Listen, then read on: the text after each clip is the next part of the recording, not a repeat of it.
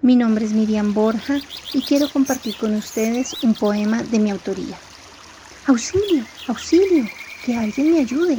¿Qué te pasa, abejita? ¿Por qué estás llorando? Mi hogar lo están tumbando. Todos los días luchamos para sobrevivir. Nosotras somos importantes en la naturaleza y la agricultura para que el ser humano tenga alimento. Sí, abejita, eso es verdad.